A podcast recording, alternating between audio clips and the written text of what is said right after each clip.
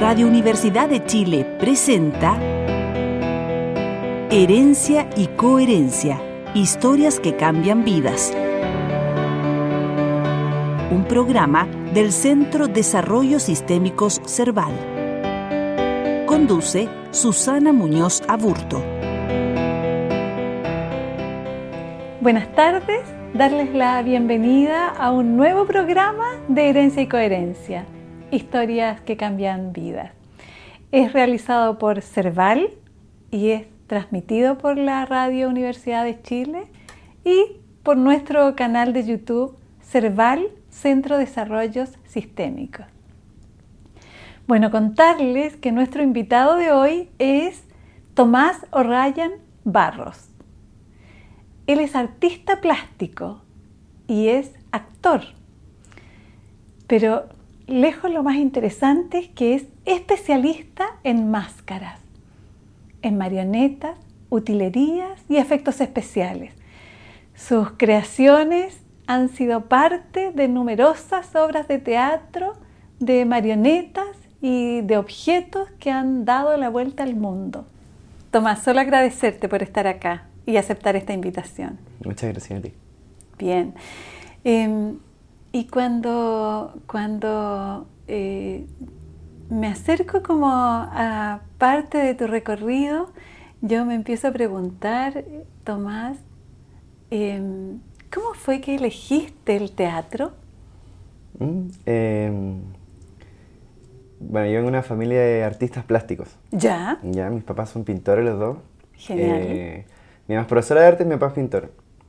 Y bueno, todos mis hermanos somos artistas y crecimos como en este rollo muy de la pintura y el dibujo, etc. ¿Acá en Santiago? ¿En Santiago? Sí. En Santiago. Sí, y en un punto, bueno, nos fuimos al norte a vivir a Antofagasta. Eh, yo entré a un colegio artístico Ya. donde, en- donde había una, una parte de la rama del colegio que era de teatro. Y yo entré a teatro ahí. Después estuve en piano, pero primero en teatro. Ok. Y a partir de eso empezaron a hacer experiencias respecto del teatro. Y yo cuando salimos, salí de cuarto medio, dije, yo no quiero, no quiero ser pintor como todos. No quiero ser, ser pintor como toda mi familia. No, quiero pintar. no, qué lata. ¡Qué lata! No, ya está tomado, pues, está- ya estaba tomado el rol. Entonces yo quería algo distinto. Y justo un cumpleaños de mi mamá, apareció una amiga de ella, que fue mi primera maestra de- así como formal, que ella tenía una compañía de teatro y era egresada de La Mancha. Ya. Y ella me, me invitó a participar en un proyecto de un cuento de Alejandro Jodorowsky. Oh. Donde me dio un papel protagónico, yo tenía 17 años, no entendía mucho de nada. Ya. Pero eh, sucedió y resultó muy bien eso, hicimos una obra, viajamos, eh, mi itinerancia, fue, fue, y para mí fue muy loco. En ese momento, ahora lo veo de otra manera, pero en ese momento fue así como, puedo hacer esto que es demasiado entretenido, que me hace muy feliz, a viajar como compañía por festivales, me pagan. O sea. Y yo dije, esto, es- esto es lo mejor que puede pasar a alguien en la vida. Ajá. Y entonces, eh, en ese momento, yo me salí, yo estaba estudiando cocina porque quería hacer como Ace of Cakes, como hacer esas tortas en un momento. Antes Como de repostería. Claro, claro. Como que en en un momento dije, porque tenía muchas habilidades plásticas, siempre. Siempre. Entonces, pensé hacer eso y lo abandoné. Y, y la Arlet, y Arlet Ibarra, Arlet sí, ella es de la Universidad de Chile, actriz. Ella estuvo después en La Mancha y me dijo, ándate a La Mancha, tú tenés que estar a La Mancha.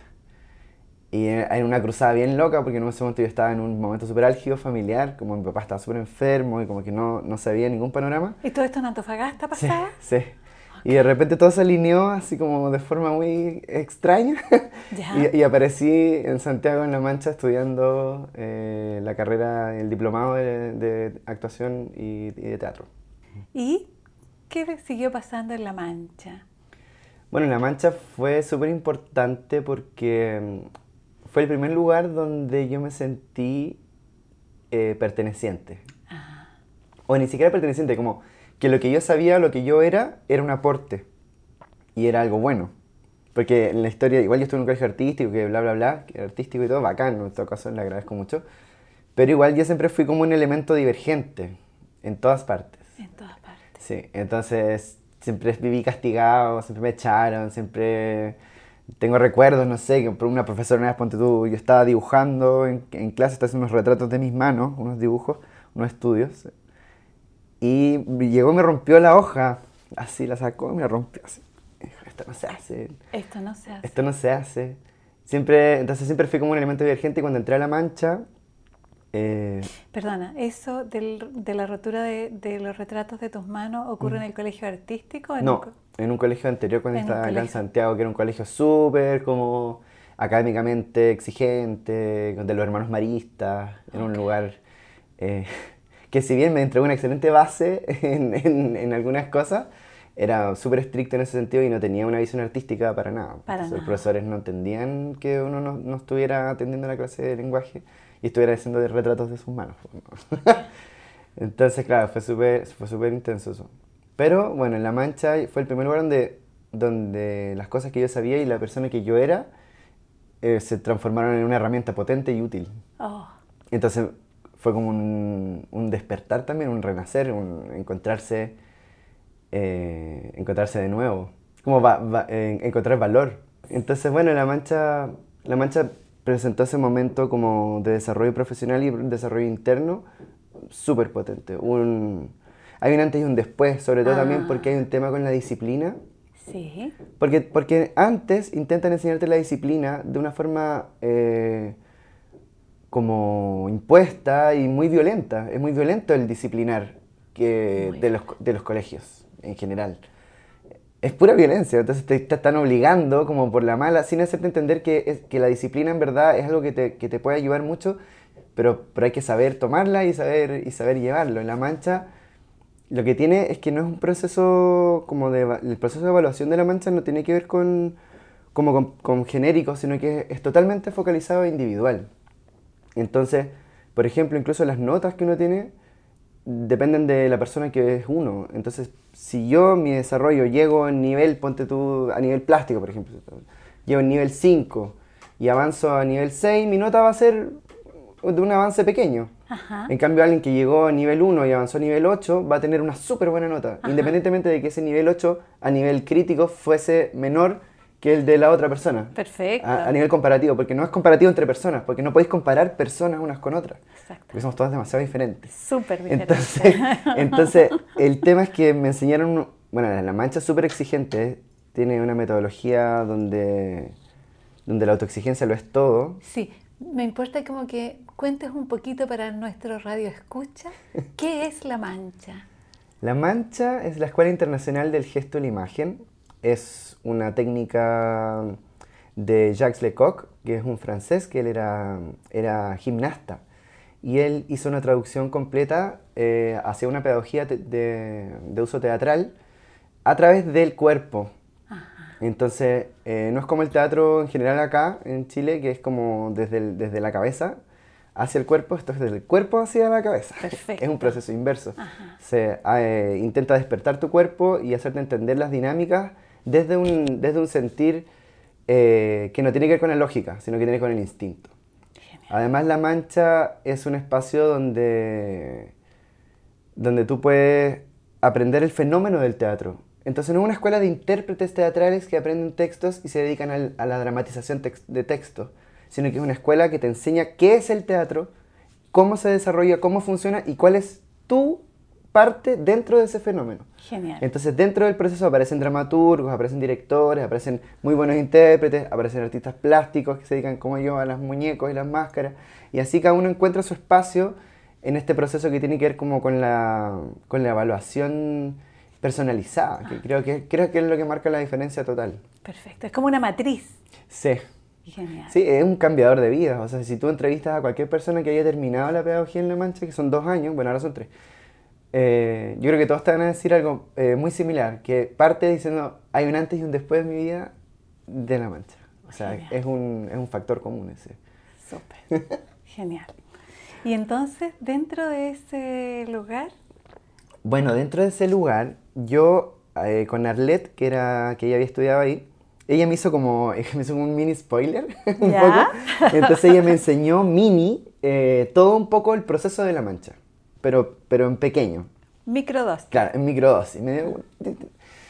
Eh, y a partir de eso, claro, para mí fue... Yo, yo estaba muy interesado en las máscaras como, como, como en familias de pintores y yo siempre he sido un buen pintor y lo sigo siendo y de hecho probablemente en algún momento me dediqué a ser pintor. ¿Ya? Finalmente. Genial. Eh, yo, yo traía esa, esa parte plástica y me encontré con, con las máscaras junto con Arleta y ella me enseñó a hacer máscaras y me di cuenta que efectivamente, como yo había hecho escultura toda mi vida y había hecho pintura, me resultaba muy fácil eh, todo, todo este tema de, de- de hacer máscaras y marionetas. Entonces con ella yo eh, tuve mi primera inmersión como en, en este mundo, El mundo de las máscaras. en el mundo de las máscaras. Oh. Claro, fue súper potente. y, y muy entretenido también porque uno se encuentra con cosas que de repente dice como, ¡ay, soy muy bueno en esto! como Oh, sin... sí, como, qué sorpresa. como ¡Oh! ¡Oh, sorpresa! Entonces, a partir de, de- de ese momento yo empecé a, a hacer una investigación sobre materiales, porque igual en el mundo de las máscaras y las marionetas no hay, no hay información. O sea, es, es muy poco, no hay escuelas de, de construcción de máscaras y marionetas, no, muy poco, muy, muy poquito, muy, muy somero. Y entonces yo dije, la LED me dijo, bueno, eh, yo creo que tienes que ir a profundizar tu conocimiento en máscaras en La Mancha. Ya. Y dije, ya, me parece. Eso previo a entrar, tienes que ir a profundizar tu O sea, claro, conocimiento. como que ese es el, ese es el mandato. Poco. bonito. Sí, yo he tenido muy buenos maestros en mi vida, que Sí. así... Ella fue mi primera, es mi, mi madre teatral. Madre O sea, teatral. Hasta el día de hoy como ¿Y que queda... cómo se vivió esto tu familia de origen? ¿Qué número de hijo eres, Tomás? Soy el número 4, ¿El número cuatro de cuánto? de 4. De cuatro. Ok. Genial. ¿Y cómo se vivía esto tu familia? O sea, Este recorrido, digo. sí, mi- mis papás como que nunca no- nos impusieron nada, en realidad. Ya. Como que siempre, siempre fue todo muy, muy de la libertad y que cada uno elija lo que, lo que lo hace feliz. Mi mamá siempre su, su- siempre nos decía como mientras a ti te guste, eh, hazlo. Mi papá decía, está bien, pero si lo vas a hacer tienes que ser el mejor. Ah, genial. Como, igual es, igual es... Es potente. Sí, hay unas cosas, ponte tú, yo tengo, de eso tengo un recuerdo, mi papá me dijo, cuando yo tenía 14 años salí del closet, dije, le dije a mis papás que era gay y todo, y mi papá, o sea, mi mamá, nada, me dijo, lo sé, desde que tenía 7 años y bailaba vestido de ballet por la casa, es algo que tengo súper claro, y mi papá me dijo como que no se refirió al tema, no, que no tenía nada que ver con él, ese tema, que, que no le importaba. Ajá. Lo único que me importa es que seas el mejor en lo que. Como, si puedes darme eso, no sé, lo mismo lo otro. El resto es como. eso es Pero como- igual, después con los años yo pensaba, igual eso es una carga súper fuerte. Porque yo me quedé como con una idea de que no puedo pasar desapercibido, de que tengo que ser el mejor, de que, que por un lado académicamente ha sido muy bueno, pero igual, eh, como soy una persona súper ansiosa, ¿cachai? Como- De más. Sí. Pero mis papás se lo vivieron muy bien y muy tranquilo. Por suerte, en ese momento justo mi- mis papás se vinieron a Santiago cuando yo me vine a La Mancha y me pudieron, justo mi papá estaba súper enfermo, mi papá tuvo una ACV y bueno, un historial de enfermedades muy amplio. ¿Papá? ¿Papá con historial de enfermedades? Sí, sí, heavy. Sí. Y resulta que justo como que su último eh, suspiro laboral lo usó para poder pagarme la- esa carrera. Ok. que fue que ha sido súper importante porque hoy día, por ejemplo, yo ya no estoy trabajando solo, sino que yo trabajo con mis hermanas, con las dos. Ya. Tenemos una, estamos generando un, un laboratorio que se llama Orion Lab, que es donde hacemos máscaras marionetas para, bueno, yo ya trabajo con algunos directores fijos, pero siempre estamos tomando nuevos, nuevos trabajos y estamos generando todo este, todo este rollo. Todo este, todo este mundo de las máscaras. Sí. Qué potente. Bien. Y en La Mancha, Ujú. como ya sabemos que tenías como es como esta inducción de esta madre teatral, pero ¿cómo te viviste el proceso? Mira, es bien interesante porque eh, claro, ahí, yo, ahí aprendí mu- mucha disciplina por, de una forma igual intensa, pero personal, no, no externa. Ajá. Entonces no es que alguien te aplique disciplina, sino que o tú te aplicas disciplina o te vas. O te quedas fuera. O te vas. Ajá. No, o no lo vas a lograr. No lo vas a lograr. Entonces, claro, a mí me pasa que siempre he sido muy creativo y como yo ya tenía un poco, más o menos, sabía algunos, algunos tips o algunas cosas sobre el, el proceso, me era muy fácil desbloquear los momentos, la información en los momentos importantes. A ver, explícame un poco eso. Lo que pasa es que en La Mancha eh, cada, es un proceso que está súper estudiado donde hay, hay llaves, momentos y llaves que uno tiene que desbloquear como para eh, traer el conocimiento. Como abrir puertas. Sí, sí. Y- y- Internas. Y, está, y está todo eh, escrito, o sea, es como, yo, yo no, no lo sé en profundidad, pero, pero sí sé esta Sí, parte. sí. Entonces, a mí me pasaba que, claro, que yo no me, era, no me era tan, no me demoraba tanto tiempo en encontrar la llave. Entonces me iba muy bien, a mí me fue muy bien en la escuela, siempre tuve muy buenas notas y, y fui un alumno destacado. Hoy día yo hago clases de máscara en la, en la mancha, soy profesor de, de construcción est- estable. Entonces me pasaba que yo era muy disperso, era muy energético, muy, y en ese momento uno tenía más energía, a los 22 años tenía más energía que la que tengo ahora. Entonces, o, o tal vez no más, pero distribuida de otra manera. Exactamente. Está mejor modulada ahora. Y ahora está modulada, ahora está modulada. Antes no estaba nada modulada. Entonces resultaba que, claro, yo era igual un elemento irritante para mis compañeros en muchos aspectos. O sea, y fue súper duro. Porque, claro, yo no, no, no tomaba atención, hacía cualquier cosa, no pescaba y de repente en un momento decía ¡ya! Y después de que no había pescado en 40 minutos y todos ensayando, decía ¡ya! Y tiraba una idea y era una buena idea Una buena que funcionaba. Entonces, más encima, claro, eso eh, generaba mu- mucha mala onda, po. porque la gente le da rabia, como, oye, bueno, está ahí, no haces nada y de repente venís y, y dices todo esto y, y funciona más encima y como, ya, pues. Y más encima te funciona. Maldito. te transformabas como en un objeto de envidia. No, pucha, sí, igual con algunas personas sí, también me pasaba que igual era, era un poco imperativo yo en ese momento. Me decían que, bueno, todavía me pasa que la gente me dice que no soy bueno para decir las cosas. Yo no, no- todavía no lo entiendo bien. Parece que soy, eh, que no soy muy suave, como soy muy honesto o muy directo, no sé, como que ah, como bueno para decir las cosas, la forma como las dices. Claro, ¿eso? claro, Ah, que suena un poco arrogante o, o no sé. Entonces, y en ese momento yo creo que era peor. Entonces tenía muy pocos amigos. Yo dentro del grupo y un grupo pequeño de personas y, y tenía pocos amigos. No era muy querido por mis compañeras. La, en la mancha en general es pura gente divergente. Entonces, entonces todas las personas que llegan ahí llegan después de historias y caminos súper eh, súper extraños en general. Como que nadie que llega ahí llega así como... como De una lo- línea recta. Claro, por lo lógica, por lo, por lo Sí. tradicional o por lo convencional. No, no, eso no sucede. Eso no ocurre. no, eso no ocurre. Entonces, No podría resistir un sujeto así ahí adentro. yo ¿no? creo que no, porque igual la dinámica que se genera entre los compañeros y, y contra el conocimiento, además, es es súper. hay, hay mucha fricción todo el tiempo. Entonces, si no eres una persona que está acostumbrada a la fricción, en general, como a Duele. tener, a- sí, pues, a- a- al embate, como a tener que estar todo el tiempo así como soportando mucho. Aparte que la mancha queda en el camino a Farellón en el kilómetro 2. Entonces, y es, bueno, al lado del río, súper bonito, un espacio muy natural, pero que significa que si tú vives como, no sé, en cualquier parte de Santiago, llegar hasta allá al- y estar eh, listo en clase a las 9 de la mañana, significa que tenés que levantar algo, tiene compañeros que se entran a las 6 de la mañana, 5 y media de la mañana. Ajá. Y desde San Bernardo tienen que llegar hasta Farellones, entonces era...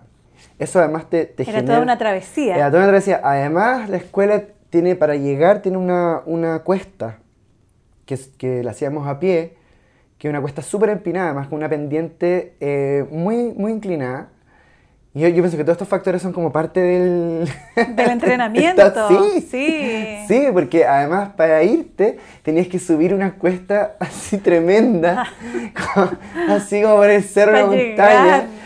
Súper fuerte. Entonces, y ahí terminaba, y, y, y ahí como que se acababa tu, realmente tu jornada, cuando eh, era súper intenso en ese sentido.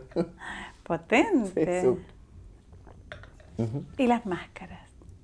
Bueno, las máscaras aparecieron en un momento en que eh, yo estaba en mi examen de media máscara.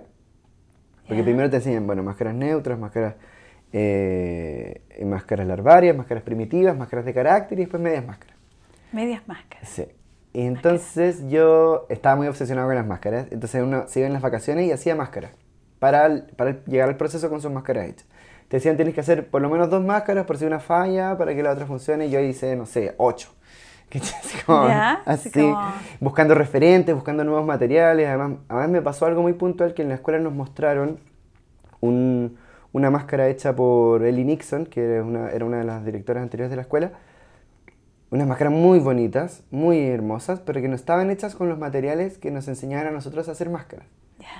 Y para mí eso fue como muy fuerte porque me mostraron algo y dije, yo siento que puedo hacer eso, pero con la técnica que me está entregando... No tengo los mm, elementos. No tengo las herramientas. Me Ya. está dando las herramientas para lograr eso, Eso. y yo quiero eso. Quiero lo mejor. Entonces a partir de eso dije, bueno, a ver, y me puse a investigar sobre otros materiales, sobre otras formas de hacer máscaras. Y llegué con una propuesta eh, que no se parecía a las máscaras que hacían todos en la escuela. Una propuesta bastante diferente. Propuesta significa llego con máscaras Llegué hechas. con una máscara, con un personaje eh, que era totalmente distinto a lo que, a lo, a lo que se usaba, porque era otra técnica, era agregué otras cosas, eh, otros elementos, tenían ojos, como cosas que no se usaban. Y me acuerdo que llegué a mi, a mi prueba de, de máscara y el director me dijo, Rodrigo, que es gran maestro, me dijo, no, esa máscara no sirve. Quítale los ojos, no sirve. Chao. Siguiente. Y yo así. como, como, Herido, ¿qué? furioso. Como, ¿qué? No puede ser. si estaba linda, era una linda máscara. Que no puede ser. No. No, no, no. Y esa era tu media máscara. Esa era mi media máscara. Que además era un personaje que. y media máscara significa Que te deja de la, aquí la boca para abierta arriba. para que puedas hablar. Son máscaras que hablan. Que son ya más complejo porque las máscaras que no hablan son solo corporales, es otra técnica, pero ya con, con voz es encarnar un personaje que además habla, entonces tiene todo un. es mucho más complicado. Me imagino. Entonces yo dije, dije, no, no, no. Y volví al, al examen con la misma, con la misma máscara, igual. No le cambié ni un centímetro. ¿Pero era la misma La o la hiciste de nuevo? No, no, era la, misma. La misma que si yo sabía, Vuelvo yo dije, con mi Sí, máscara. esta es mi máscara y la voy a defender. La voy a Eso- defender. Eso es muy valioso en la escuela. Eso, eso Sí. de- yo después me enteré, pero eso- esos, esos impulsos son súper valorados si es que se defienden bien. pues, es Por que supuesto. Es muy valorado. Y resulta que la defendí y funcionó. Y fue increíble. Y funcionó muy bien. Y justo eh, el director se había ganado un proyecto Fondart eh, nacional muy grande para hacer una obra. Ya. Y le gustó tanto la máscara Después que tú la defendiste. Después que yo la defendí, Ajá. le gustó tanto la máscara que me pidió que hiciera 26 máscaras para el montaje que estaba preparando de la escuela eh, a presentarse dentro de unos meses más. Que fue una locura porque yo estaba entre- estudiando, entonces en la mañana iba, eh, ensayábamos, en la tarde iba a clase y en la noche hacía máscaras. Todo eso en la, en la escuela. Todo eso en la escuela. Subiendo la cuesta. Subiendo la cuesta todos los días. Entonces, claro, eh, no dormía, pues tuve dos meses que fueron así. Me decía en un momento, me acuerdo haberle ido a hablar, igual es, es loco el Rodrigo.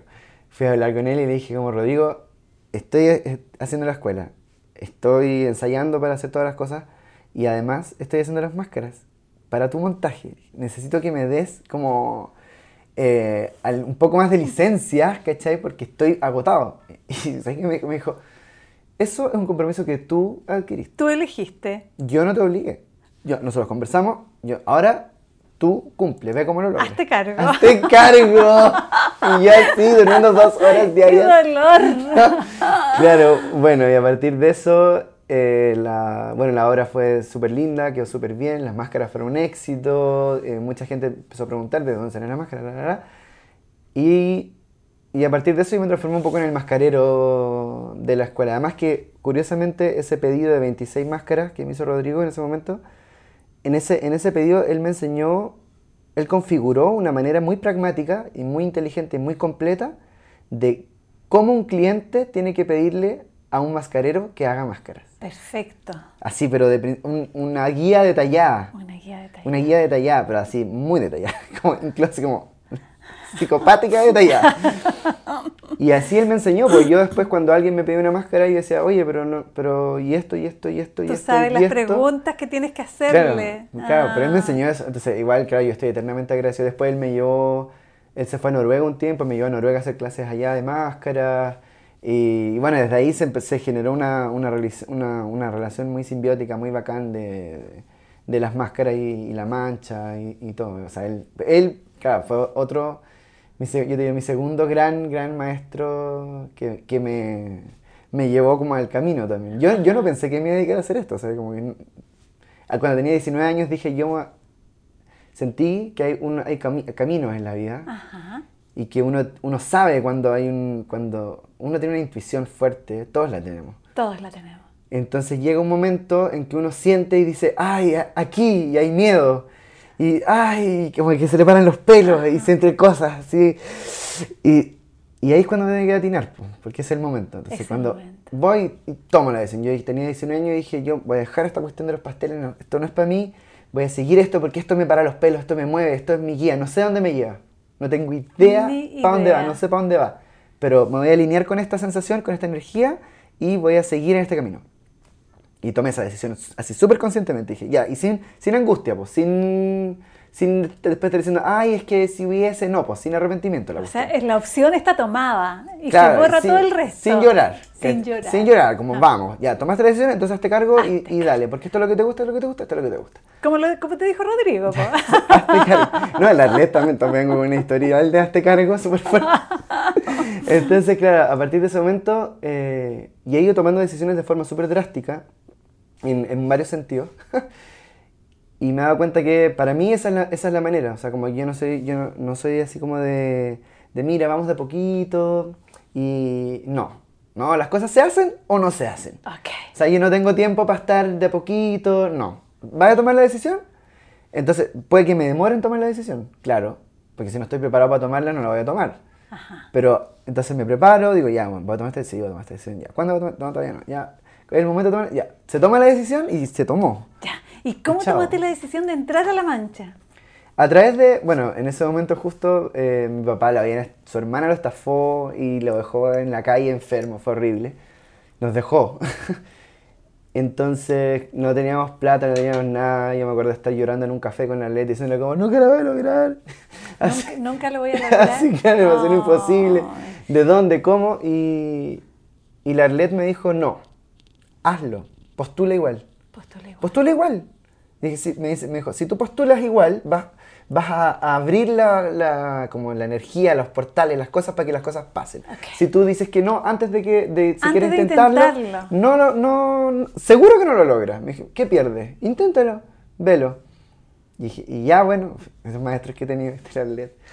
Y claro, fui, lo hice y funcionó. Y de repente mi papá, eh, todo cambió, Un lo- proyecto, apareció una, una, una cosa que no tiene que aparecer, como que nadie se imaginó.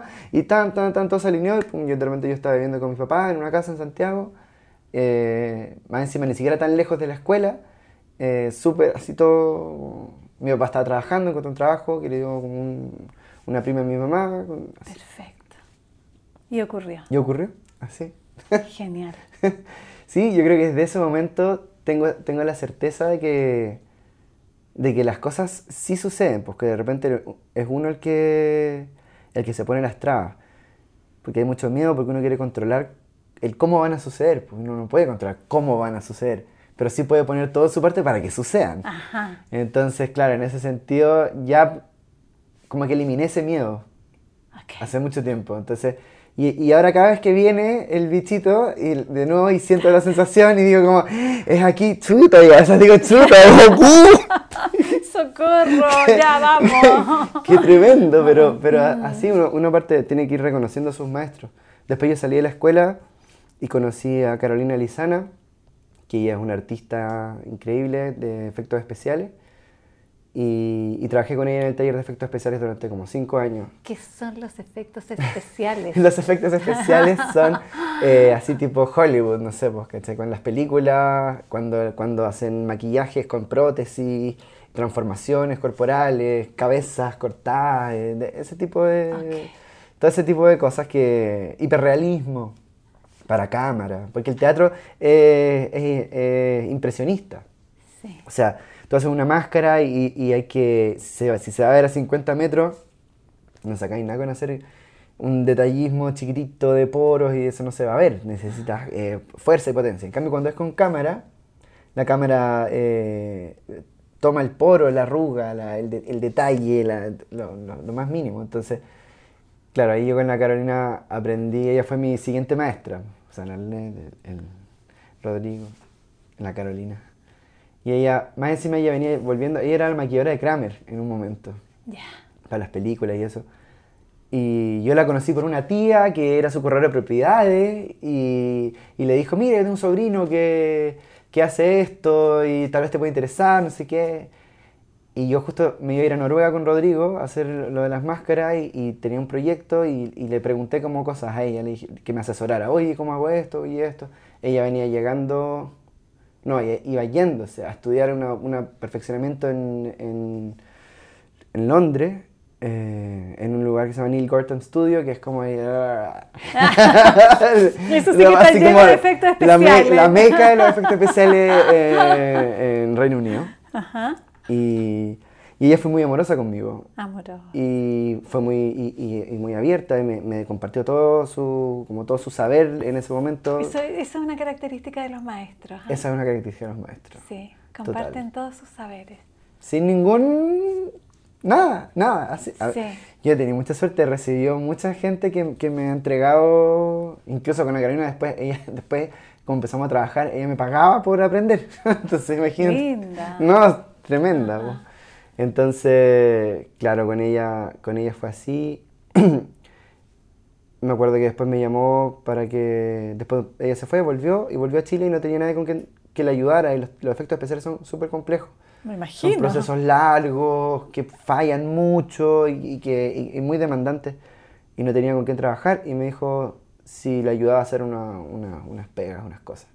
Y yo fui a trabajar con ella y se generó al tiro una, una relación así simbiótica muy bacán, donde ella me enseñó, bueno, me enseñó muchísimas cosas. Y, y- y después ella se fue a Barcelona, ahora está viviendo en Barcelona, está casada, tiene dos hijos, está feliz.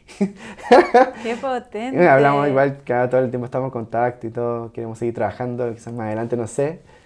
Pero ella, ella marcó una gran diferencia también en el, en el proceso, o sea, fue como estos ángeles que te llegan. Sí, Así, para mí en ese momento fue así, sí, fue- y- sí. y, y para mí en verdad es muy emocionante, de hecho, acordarme de eso porque fue como que yo no podía creer. Yo sentía, decía como, yo creo que esto tiene que ver con que he seguido el, el, el el instinto, he seguido el camino. una intuición, He como- seguido, estoy, estoy agarrado a mi intuición. Es perfecto. Entonces, como estoy agarrado a mi intuición, estas cosas pasan. abren. Estas cosas pasan, aunque era imposible. ¿Por qué va a pasar eso? No, no hay una explicación lógica, pero ahí está. Y sucede. Entonces, claro, yo lo- no sé, hoy día lo miro para atrás y, y todavía me parece como muy... Es muy tan poco probable. Es tan poco probable. y, todo, y todo se construye así de puros eventos. poco Tan probable. poco, tan poco probable que el director de la escuela de La Mancha, que nunca el gobierno le había dado nada, nunca, se ganara justo cuando yo estaba, justo cuando es el- un proyecto gigante, Gigante. para que yo, o sea, y, todo ha sido así, justo en el momento que, y justo cuando me quisiera estudiar, justo pasó, y justo conocí a la Arlette en el cumpleaños de mi mamá, y justo se había ganado un proyecto, y justo, así todo funciona así, como que eh, es tan improbable. Es tan improbable para otros y tan probable para ti. ¿no? Sí. Tomás, quiero preguntarte por una, por una, las máscaras larvarias. ¿Qué es las máscaras larvarias? Las máscaras larvarias son eh, máscaras, es un proceso que, que, hace, que se hace en La Mancha, que lo diseñó Jacques Lecoq, que tiene que ver con, con lo que te hablaba, ah, te lo hablé antes. Sí. Eh, claro, que el, el proceso de máscara es un proceso de, de entendimiento del cuerpo y de laboratorio gestual y, y para que uno pueda interpretar y encarnar eh, personas con una anatomía diferente a la de uno sin, sin tener el cuerpo de otra persona. Perfecto. Entonces, eh, para lograr eso, primero lo que hace uno es, es máscara neutra. que es una- Es como, es como corporizar la máscara. Es como, Claro. es como si yo tengo una máscara, me la pongo y mi cuerpo se acopla con esa Tu cuerpo entiende las líneas de esa máscara y las, comple- y las completa has- hasta el final. Genial, ok. Entonces lo que hace es una ilusión Sí. para el espectador, que de repente tu cuerpo no se mueve como, no sé, no tengo idea, como un hipopótamo, pero estoy viendo un hipopótamo. Perfecto. Porque la persona estudió cómo se mueven los hipopótamos, entendió el ritmo y las líneas y las direcciones en el espacio, el peso, y, todo lo que compone como ese objeto en el, en el, espacio y lo trajo. Es como si el rostro mandara. Claro, y el, y el, cuerpo, el, cuerpo, le sigue. Perfecto. Entonces, claro, porque si yo pongo un rostro y mi cuerpo no lo, no lo aterriza, está, está separado, no, no, no, cae, no llega la información. Genial, sí, sí. Entonces, claro, el tema de las máscaras es así, es primero máscaras neutras, que lo que hacen es que eh, te enseñan a volver a cero. O sea, porque uno llega, en ese momento de la mancha, uno llega y uno trae una forma de caminar, una forma de moverse que tiene que ver con... Toda la historia. Con toda la historia y, pues, te podría decir la historia más antigua, porque viene puede ser muy puede ser muy largo puede ser muy largo transgeneracional muy largo claro entonces no sé porque claro no solamente lo que uno hereda sino que además como de la forma en la que uno con las personas con las que vive y las vivencias que uno, que uno, que uno tiene generan que uno tenga posturas corporales formas de moverse formas de mirar formas de mover las manos formas de pararse formas de observar etcétera entonces eso claro eso te compone a ti pero no compone el personaje de la máscara entonces la idea es que la máscara neutra lo que hace es borrar toda esa parte. Como un reset. Un reset total donde vuelves a cero y aprendes a, al neutro. El neutro es una, es una, no existe en realidad, pero, pero más o menos lo más neutral que se podría llegar a ser. ¿Y eso con el reflejo del espejo? Eh, bueno. ¿O con el reflejo de la mirada del otro? Con el reflejo de la mirada. Oh, es, muy de, es, de la mirada. Okay. De hecho, es lo más importante o una de las partes vitales, como como, sostiene, como sostiene la mirada, como, como logra estar en presencia, pero sin ejercer ningún tipo de, de intención, sino que simplemente estar. El estar, estar, pero presente. Presente. Pero sin, sin, sin nada más, solo estar. Presente y, y, atento también, dispuesto, en, en disposición. esa es, la, esa es la, claro, listo para. pero, pero antes, en el momento previo. Entonces después de que termina ese proceso, que es un proceso como de, súper intenso, como de reencuentro, como de, porque uno se conoce a uno mismo cuando se borra. Entonces, uno se nota demasiado cuando se borra. Claro, uno empieza a darse cuenta de por qué uno es como es. Después de que llega, eso lo logra llevar a cero, aparecen las máscaras larvarias. Las máscaras larvarias son eh, el comienzo de una máscara. Entonces tienen, son máscaras con muy pocas... Eh, como muy pocas características, son muy genéricas, muy, muy generales, ¿ya? Y la, y la, gracia que tienen es que pueden representar más de una sola cosa. Como son em, embrionarias. Eh, Todos potenciales. Claro, pueden, pueden ser. Entonces, en la mancha hacemos de animales, también hay de humanos, pero hacemos de animales. y, y, de repente tiene que ver como más con, la, con los filos, con las familias eh, antiguas de, de, de cada especie. Entonces yo hago, por ejemplo, un reptil un reptil larvario. Ese reptil larvario podría ser un dragón de Komodo, podría ser una lagartija, podría ser una rana, podría ser una... etc. Entonces el vocabulario de movimiento que ofrece una máscara eh, larvaria es muy amplio y te permite eh, entender así, como a, grandes rasgos más o menos las diferencias que hay entre las distintas movilidades que se ofrecen en, la naturaleza y en, la vida. Porque claro, además cada, cada uno eh, antes hacemos un proceso que se llama animales, antes de la máscara, que tiene que ver con que uno se da cuenta de que, de que todos nos componen distintos animales, de alguna manera, uno, dos, tres. Pero uno tiene, generalmente la gente tiene uno más marcado. Reconocer ese animal, encontrarlo, saber, saber qué animal es uno. Después empezar a reconocer el animal en la gente. Si uno ve en el paradero, ve una, una señora caballo ahí para esperando. Eh, hay un caballero rana que vende el diario. Un, no sé, em, em, empiezas a, darte cuenta de cómo, lo, cómo uno trae animales, ¿no es cierto? Y, lo, y los lleva eh, en, en, su cuerpo y en, la, en la movilidad. Entonces, una vez que, que, se explora ese vocabulario de movimiento más animal, pasa, se sigue avanzando y pasamos a máscaras primitivas, que son máscaras eh, de humanos, pero que son tan exacerbadas que no podrían existir en la vida real. Genial. Es un poco caricatura. Sí, sí. Eh, narices muy grandes y ah, usan dos o tres rasgos. La máscara larvaria usa uno o dos rasgos, o sea, uno o dos, pero no más que eso. Entonces después vienen las primitivas donde ya empezamos a humanizar un poco esta, esta animalidad y a traerlo y ahí después, después seguimos con máscaras expresivas que ya son humanos eh, así totales y después las medias máscaras que son con, con voz. Genial. Es como transitar la filogenia. Sí. Ah, ¡Qué potente! Sí. sí. Eso me hace pensar algo que, claro, yo ahora cada vez que hago clases de máscaras empiezo, empiezo diciéndole a la gente que hacer una máscara es contar una historia. Sí. Es contar, la, como te decía, la historia más larga que existe, la más antigua. Entonces, entender la, anatomía de una persona, entender eh, por qué sus pómulos son como son, por qué sus huesos van donde van, por qué sus colores son los que son, eh, tiene que ver no solamente con la carga genética ancestral que trae cada persona, que es vital, sino que además con el lugar geográfico donde viven, la cantidad de sol a la que han estado sometidos, el calor o lo que, lo que comieron, la forma en la que hablan, la forma en la que se mueven, eh, lo, lo, en lo que trabajan, en lo que se desempeñan en la vida. Entonces, eso, eso va generando cambios físicos notorios en las personas. Y entonces, de repente, claro, uno dice una máscara, bueno, una máscara. La máscara es súper antigua en la historia de la humanidad. O sea, venimos poniéndonos máscaras desde hace mucho tiempo. Y no es por nada. O sea, lo, lo que hace la máscara, el poder de la máscara es tremendo. Es tremendo. Es tremendo. Tiene que ver, es atávico, tiene que ver con cosas, es como, yo lo, yo lo veo, por ejemplo, digo, el poder de la música, por ejemplo. La música te, te llega a ti y no puedes escapar a ella y genera cosas en ti, te mueve y, estás así en disposición, no te guste o no. Eh, son, son, son, cosas que están encriptadas en, en, el concepto del ser humano. Entonces, así como la danza, la máscara también eh, tiene esa, esa implicancia, ese nivel de profundidad.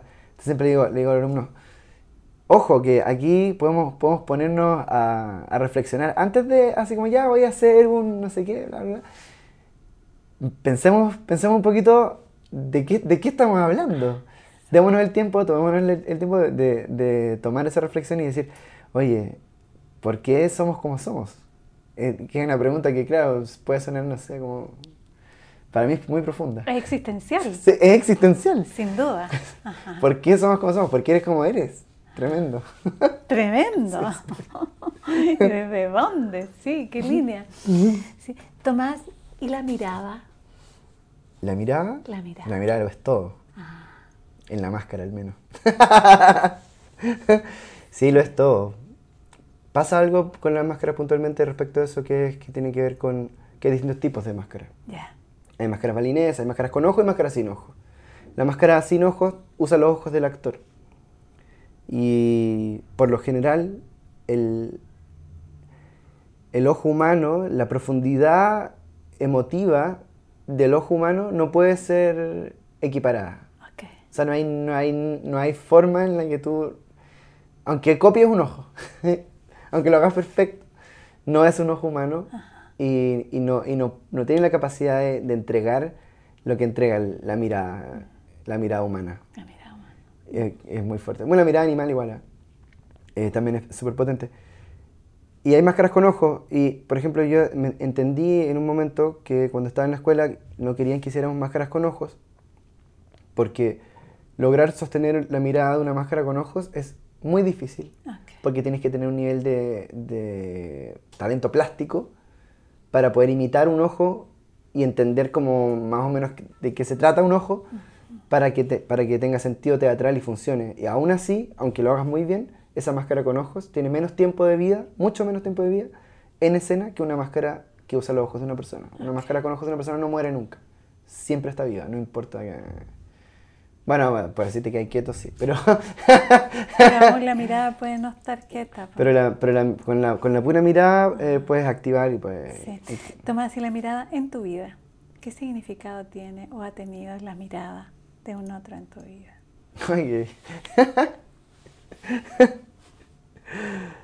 eh, mm, no sé, te, te, lo diría como forma que no tiene que ver con, con, el, con el, trabajo.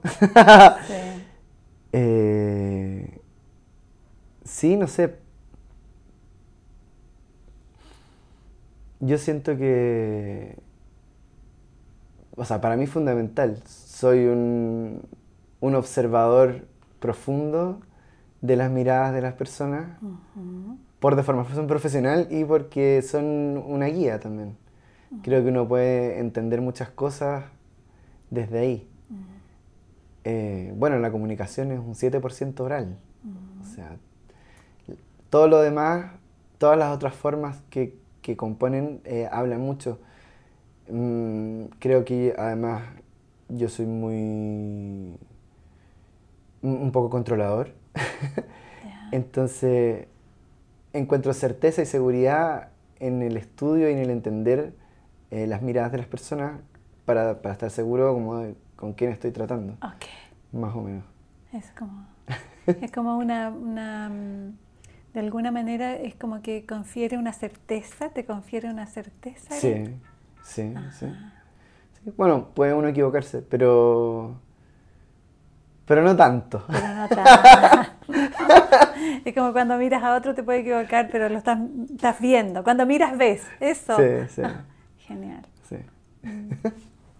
Sí, y hay otra, otra pregunta que querría hacerte en términos de, de esto que lo hemos mencionado a lo largo de esta entrevista, las matrices. ¿Ya? ¿En qué sentido? Porque, porque hay un sentido técnico y uno como... Ahí está. Ay, a ver. Eh, en el sentido técnico, las matrices eh, vendrían siendo como los úteros de múltiples eh, creaciones en, repetición. o sea, claro, una matriz es un espacio que te sirve para retomar muchas veces de distintas formas una misma forma.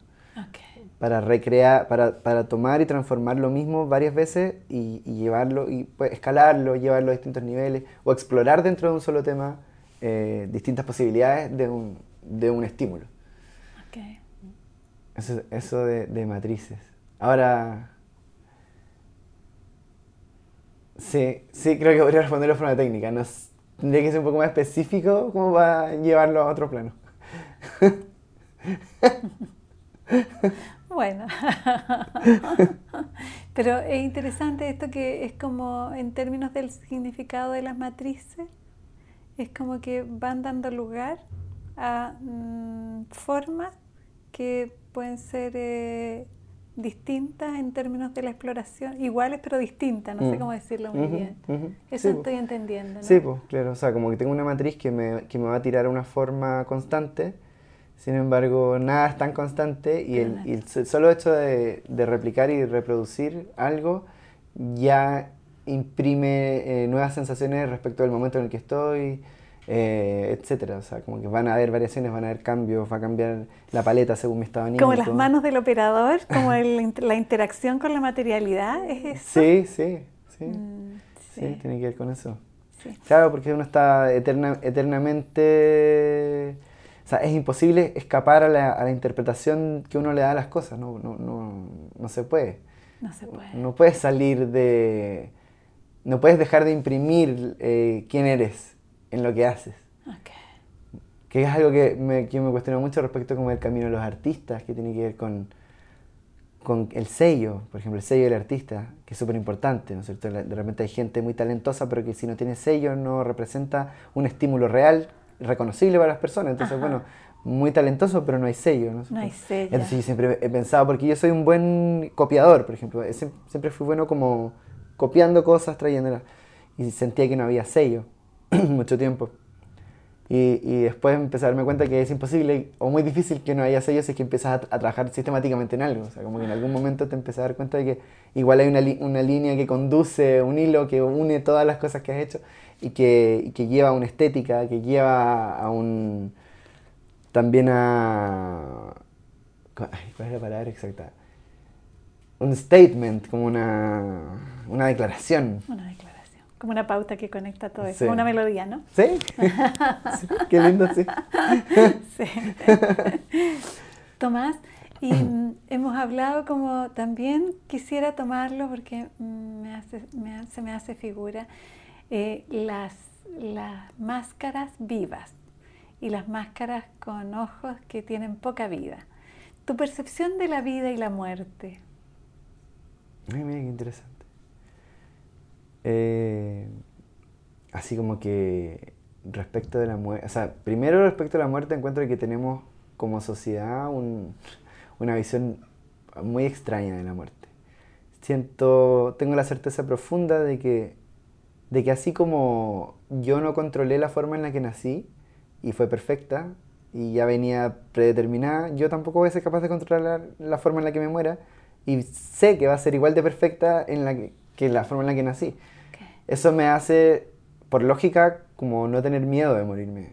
Siento que hay, hay, todo un, hay, hay, todo un lucro en torno al miedo a la muerte que es súper raro. Genial. que es muy raro, porque, porque, porque claro, como que hay, hay incertezas, ¿no es cierto?, que la gente no, no, sabe, pero tiene que ver con confiar nomás. O sea, como, ¿cómo, no, cómo puedo yo cuestionar el, la, la, el ciclo de la vida propiamente tal? O sea, aparte, aparte en, en, la vida en general, eh, eh, el ciclo se está mostrando constantemente a todos. Se nos está mostrando todo el tiempo. O sea, ves cómo, cómo brota una flor y ves cómo se muere. Ves cómo tiene una mascota y ves cómo nace, cómo crece, cómo se muere. Ves, ves que el ciclo, el ciclo te, te, te está todo el, todo el día, te está haciendo así. Mira, mira, mira, mira, mira. Este es así, así, así, así. es como, hay que ser muy ciego para no, ver, para no verlo. Hay que ser muy raro para temerle. ¿Por qué le, le temería yo al a la muerte. ¿Por qué? Pues no, como que me cuesta, me cuesta hoy día entender como por qué está ese miedo tan instalado. O de dónde viene. Como, como quién lo instaló. Ah. Como, me pasa ahora que estoy trabajando, yo trabajo en una compañía eh, de cosmovisión mapuche. Hacemos marionetas, teatro, o sea, cine de marionetas en espacios reales, en, lugares naturales, eh, y contamos historias mapuche. Y, y, trabajamos con gente mapuche que nos traen su cosmovisión todo el tiempo. Y, y, he investigado más, más de otras cosmovisiones de otros pueblos también, porque ahora estamos ampliándonos como otros pueblos. Entonces, es muy. La primera eh, historia en la que yo participé se trataba de eso, de, la muerte según la cosmovisión mapuche. Y claro, pues empiezo a ver las diferencias y digo, muy raro, muy raro lo que nos enseñaron en el catolicismo y en todas estas cosas, un tipo así herido. sufriente. Eh, cuando, cuando creo que puede ser algo mucho más bonito y, que deberíamos acercar mucho más. O sea, sigo pensando que me parece muy raro, muy raro, como que no logro, no logro entender por qué está esta desconfianza del ciclo humano. Me pasa también con el envejecer, que es como el, el paso previo. Hoy día vivimos una sociedad donde la gente está obsesionada con verse joven. Máscaras. Como, sí, como conversa joven, como parecer que tiene Madonna, que quiere que parece que tiene 17 años, tiene 60. Y yo digo, ¿por, ¿por qué la gente quiere ocultarse las canas? ¿Por qué la gente quiere, como, no debiera yo estar orgulloso de todo el tiempo, porque la vida es difícil en general. Es, un, es, un, es una, eh, para mí, por lo menos es una batalla contra miles de cosas distintas, pero, pero lo es todos los días, hay que, hay que tener fuerza. ¿Y, y qué, ¿Y qué mejor indicador de reconocimiento de tus batallas que la forma en la que tu cuerpo va cambiando según va pasando el tiempo? ¿Cómo voy a ser yo tan raro de ir y querer borrar todo eso? Como ser una máscara neutra. Como todo eso que he vivido. ¿Por qué, ¿Por qué no estoy orgulloso de mí mismo? ¿Por qué no quiero ser yo? ¿Por qué? Porque quiero ser otro, porque quiero parecerme, aparte que todas las operaciones y toda la gente se parece toda a, una... Todos quieren ser como el mismo bicho. Y un bicho súper feo, o sea, a mi gusto. Porque además la belleza no puede ser genérica, la belleza está determinada por un montón de factores que tienen que ver con un montón de otras cosas más que lo que existe hoy. Así como uno ve fotos antiguas y dice, oye, la gente, los, los cánones de belleza de antes, ¿qué eran? Así mismo va a pasar más adelante y así como, estas personas, ¿por qué estaban así? Entonces, como muy, es muy raro que la gente tenga esa obsesión como, como creer que ser joven eh, para toda la vida es lo mejor. Yo no quiero tener 20 años de nuevo. Y Hace rato que ya estamos terminando esta entrevista. Imagino. Me imagino. Hace mucho rato que ya estamos terminando esta entrevista, Tomás. no sabía. Pero yo querría preguntarte es como acerca de las propias máscaras. ¿Cuáles han sido las máscaras que tú has creado que te impactan a ti mismo como creaciones? Mm, qué interesante. Eh, no sé, pasa algo con el, con el trabajo hecho en, en, retrospectiva. O sea, a mí por lo menos. Soy súper perfeccionista. Entonces, eh, durante mucho tiempo me, me- me ha costado mirar lo que he hecho antes porque hoy día con las nuevas herramientas sé que lo podría hacer mucho mejor. Entonces siempre tengo como una mirada súper crítica y, y un poco autoflagelante respecto a como, como de eso. Sin embargo, hay momentos en los que se, se marcan puntos que generaron un avance eh, en muchos sentidos, notorio. Que a partir de ese, hay un antes y un después, después de, de- de- de esa- de esos momentos, de esas máscaras, en- en- puntualmente. En la técnica, en algún descubrimiento. Yo siempre estoy además como buscando innovar. Siempre, siempre estoy eh, probando nuevos materiales entre medio, eh, tratando cosas nuevas, explorando. Nun- nunca dejo de, de explorar.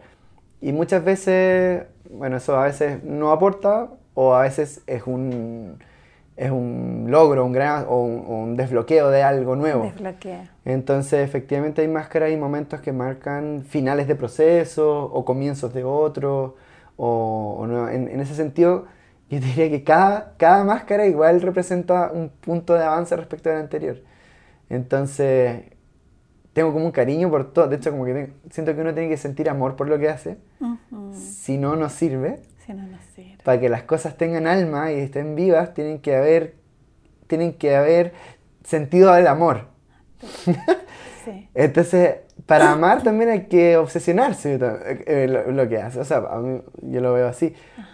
Entonces, me preocupo mucho de sentir ese amor cuando hago algo. Muchas veces, por ejemplo, tengo un proceso de seis máscaras y voy eligiendo cuál hacer en base a, a la que me está llamando. Hay una que me va a llamar más que otra en algún momento y, y si no estoy dispuesto en ese momento a entregarle el amor que merece ese proceso, lo detengo hasta que llegue el momento que, que hay también como una sala interna. Yo tengo las, meto las cosas como en una, en una sala de fermentación interna. Entonces las dejo ahí y hago mi vida normal y hago otras cosas, pero están ahí. Como gestando. Están ahí, están ahí, están ahí, están ahí. Y de repente un día dice, ¡ah! Y cae. Y digo, ¡ah! Ya cayó, listo. Ya, Ah, vamos. Nació. Nació, nació en, la, en la cabeza. Dentro de ti. Sí, y, y claro, y tiene que ver con el amor. Muchas veces he dormido con, con, con cosas que un cocodrilo me acuerdo que tuve que dormir con él abrazado. Ay, sí. Porque lo quería tanto, porque significaba tanto esfuerzo y, tan, y, y- y tanto cariño que, que uno se enamora. Aparte que son las máscaras se van. Se van a... a- y la- la- la- Se y se tienen que ir, van, porque no sí. quiero que se queden Se van a conmigo. Noruega, se van a pa- Londres, se van a- todos lados.